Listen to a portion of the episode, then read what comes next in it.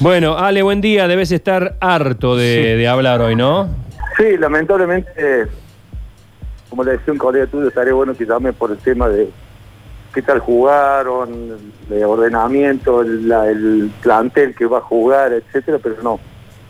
Es otra, otra cuestión que hay que poner la cara. Sí, está bien y te lo agradecemos. Y te lo agradecemos porque es, importante y lo decíamos esta mañana. Esta mañana abrimos el programa eh, y pongo las grabaciones que tenemos como testigo, eh, sin condenar, sin generalizar, preguntándonos si existe, preguntándonos honestamente, ¿no? Sin afirmarlo, si hay un patrón en la conducta de un rugbyer que tiende, que tiende hacia este tipo de, cosas, y si desde el interior de los clubes, de las instituciones, existen mecanismos como para no celebrarlos, sino todo lo contrario, cortarlos de, de cuajo.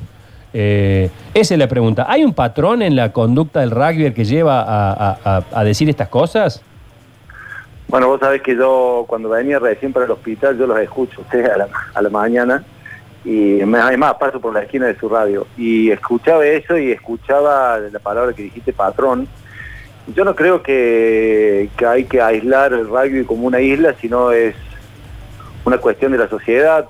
Pasó con, con el evento lamentable en Villa Gesell y cuando me de nuevo me consultaban a mí, eh, yo decía que bueno, la sociedad misma es violenta, la sociedad misma es xenófoba, hay muchos en- que han tenido que parar, parar partidos de, de fútbol por cantos xenófobos. Y, como le decía recién colega tuyo, o sea, la educación primaria tiene que nacer, nacer en el hogar, en la casa, uno mama todo lo que eh, la- familia te baja la línea y después le corresponde al club reforzar esos valores y esas este, y esas cualidades que tiene que traer de la casa. El club, eh, yo he visto chicos que eh, se han visto muy favorecidos por el club a nivel contención, a nivel educación, y obviamente que el entrenador, además de entrenar al jugador eh, a nivel técnico-táctico, tiene que siempre este, educar y bajar línea. Entonces los ejemplos tienen que abundar.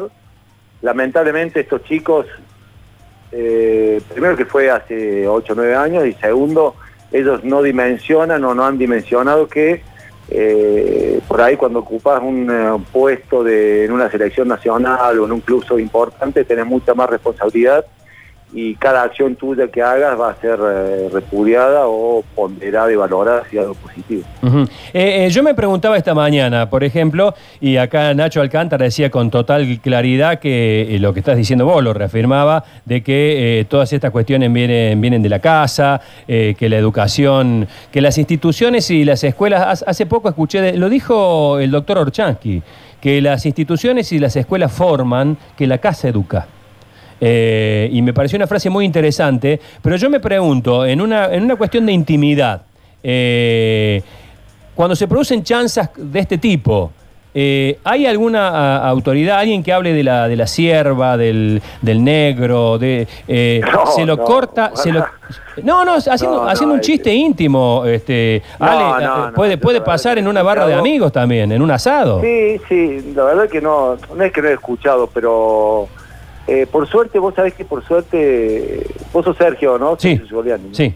Por suerte, recién hablábamos con tres amigos que me, acá médicos del hospital y, y el rugby en ese sentido, no es porque sea mi deporte, yo no, no, no, no tengo que salir como defensor y vocero, pero el rugby ha mutado para bien en muchísimos aspectos, desde el machismo, desde lo segregativo, discriminador, eh, violento.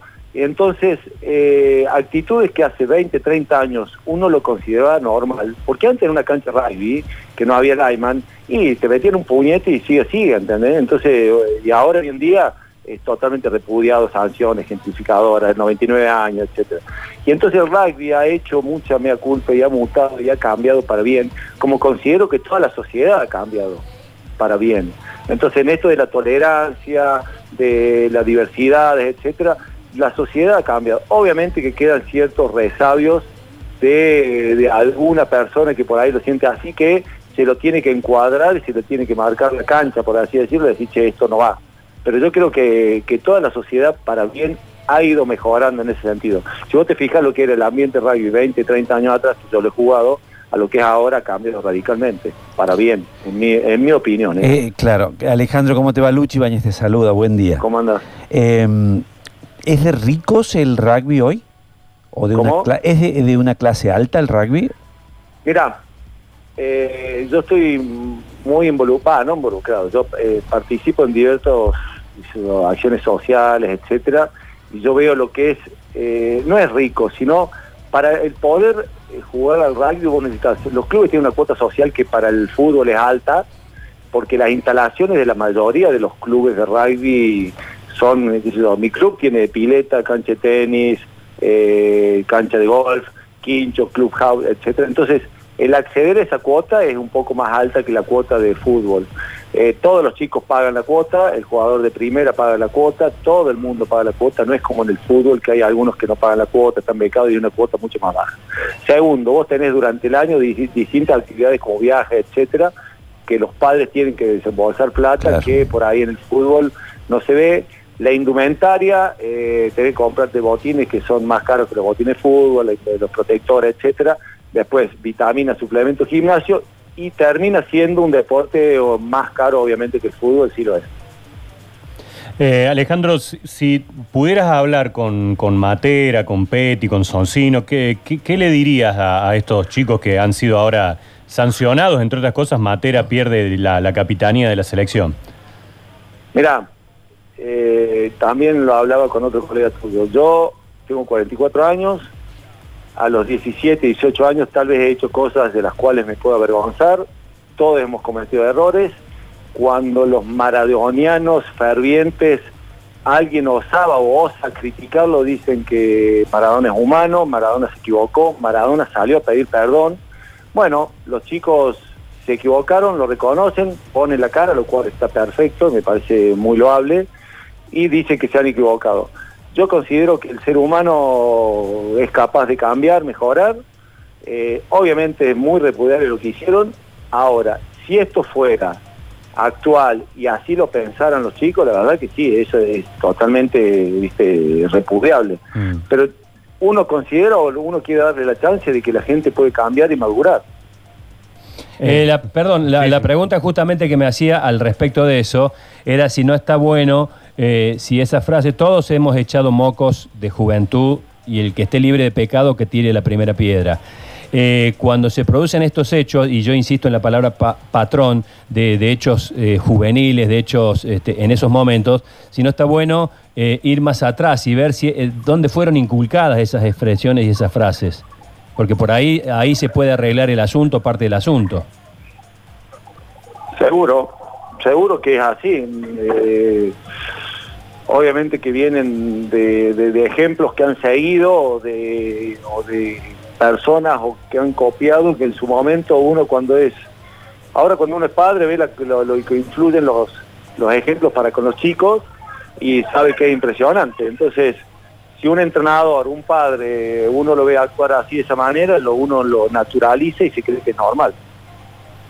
Lo que son los, momentos, ¿no? 15 días atrás, los Pumas le ganaban a los All Black, ídolos, Matera le regalaba la camiseta a un nenito en la tribuna y todos emocionados y, y 15 días después... Matera decía, yo juego por mi país y de golpe Matera pasaba a ser eh, un dios que todos querían verse reflejado y ahora es la peor persona del mundo y está en la caca y es, no sé, viste, rosa, lo villano y demoníaco. Y, y una lástima el daño que le hace al mismo deporte, ¿no? Totalmente, porque, mira, eh, la verdad que es verdad lo que decís. O sea, en este año de pandemia, yo hablo mucho con el presidente de mi club y lamentablemente por una cuestión económica se han tenido que desafiliarse muchos jugadores este, y el rugby ha perdido muchos jugadores y la idea de todo deporte es tratar de captar jugadores, el mayor, mayor número de jugadores hace que el deporte sea más popular y más jugado eh, hay una vez un dirigente decía que los mundiales de rugby lamentablemente se juegan en octubre, que es la época que declina la actividad del rugby, entonces obviamente con un buen resultado del equipo nacional se acercan muchos chicos a jugar y a practicar el deporte, que no sea tanto papá e hijo, sino otros chicos extra del ambiente del rugby. Y bueno, entonces están todos muy contentos por el triunfo de los Pumas, a, hacer, dar ese empuje. también tenés que pensar el tema de que las arcas de los clubes y de la Unión Argentina no se ha habido favorecido en absoluto por el tema de la pandemia, entonces voy decir, che, los sponsors se van a acercar después del triunfo de los Pumas histórico, etcétera, y bueno, pasa esto 15 días después, o menos, sí, 15 días después, y pasa a ser lo peor del mundo. Y yo leo los comentarios de Facebook de la gente y el grado, el tenor de resentimiento es impresionante y es alarmante y la verdad es que me preocupa porque de golpe a pasar a querer que un equipo nacional pierda, eso vos, vos dimensionas el extremo que se ha convertido todo. Alejandro, eh, poniendo todo esto en la balanza, lo que vos estás mencionando desde sponsor, la necesidad de dar una imagen al mundo, eh, cambiar esto de, lo que se piensa de los prejuicios. ¿Qué tiene que hacer el cuerpo técnico con estos tres jugadores? ¿Los tiene que sacar del equipo para el próximo partido que, digamos... Sí, de hecho ya la... Decidió la guardia. Pero digamos, ¿le saca la capitanía o lo sacan? Lo sacan del equipo a los tres. Ah, los tres. Ah, bien, bien. A ver, o sea, cuando vos, qué sé yo, vos vas, a ver, te pongo un ejemplo, vos vas en un viaje de radio y no sé, te manda una cagada en el viaje, rompes el vestuario visitante y bueno, se va. La comisión directiva, se llama a la junta, comité de disciplina, se evalúa qué hizo el jugador y le decimos, che, mira maestro, por cinco meses no vas a poder jugar, vas a venir a entrenar, vas a ayudar a pintar las barandas, vas a ayudar a limpiar el vestuario y dentro de cinco meses va a poder volver a jugar. Porque en definitiva, ¿qué es lo que quiere el jugador? Y quiere jugar, todo. Yo me entreno para jugar. Bueno, esa es la sanción. Como hacía tu mamá cuando vos hacías algo malo en tu casa. Bueno, yo creo que la Unión Argentina de Rugby deberá rever, comité de disciplina, qué sanción le... Tampoco es exonerarlo y sacarlo del mundo, ¿entendés? Y decirle, che, nunca más va a jugar los Pumas. O sea, a mi entender. Después evaluará la Unión Argentina. Bueno, Ale, como siempre agradecido por tu franqueza y por aceptar eh, haber hablado con nosotros de este tema que eh, te debe particularmente, como dije al principio, eh, tener exhausto, pero bueno, valoro mucho que, en estas circunstancias también salgas y la próxima, en el próximo triunfo de los Pumas frente a All Blacks o Wallabies o te, vamos a llamar. El tema a mí, el tema de los medios también es forma parte, tienen cierta responsabilidad ah, a la hora de ah, ser cautos y a la hora de no ser extremistas y generalizar eso para mí es también es muy importante, pero es como todo, los gremios forman parte de la sociedad y estamos inmersos en esta sociedad, es la realidad.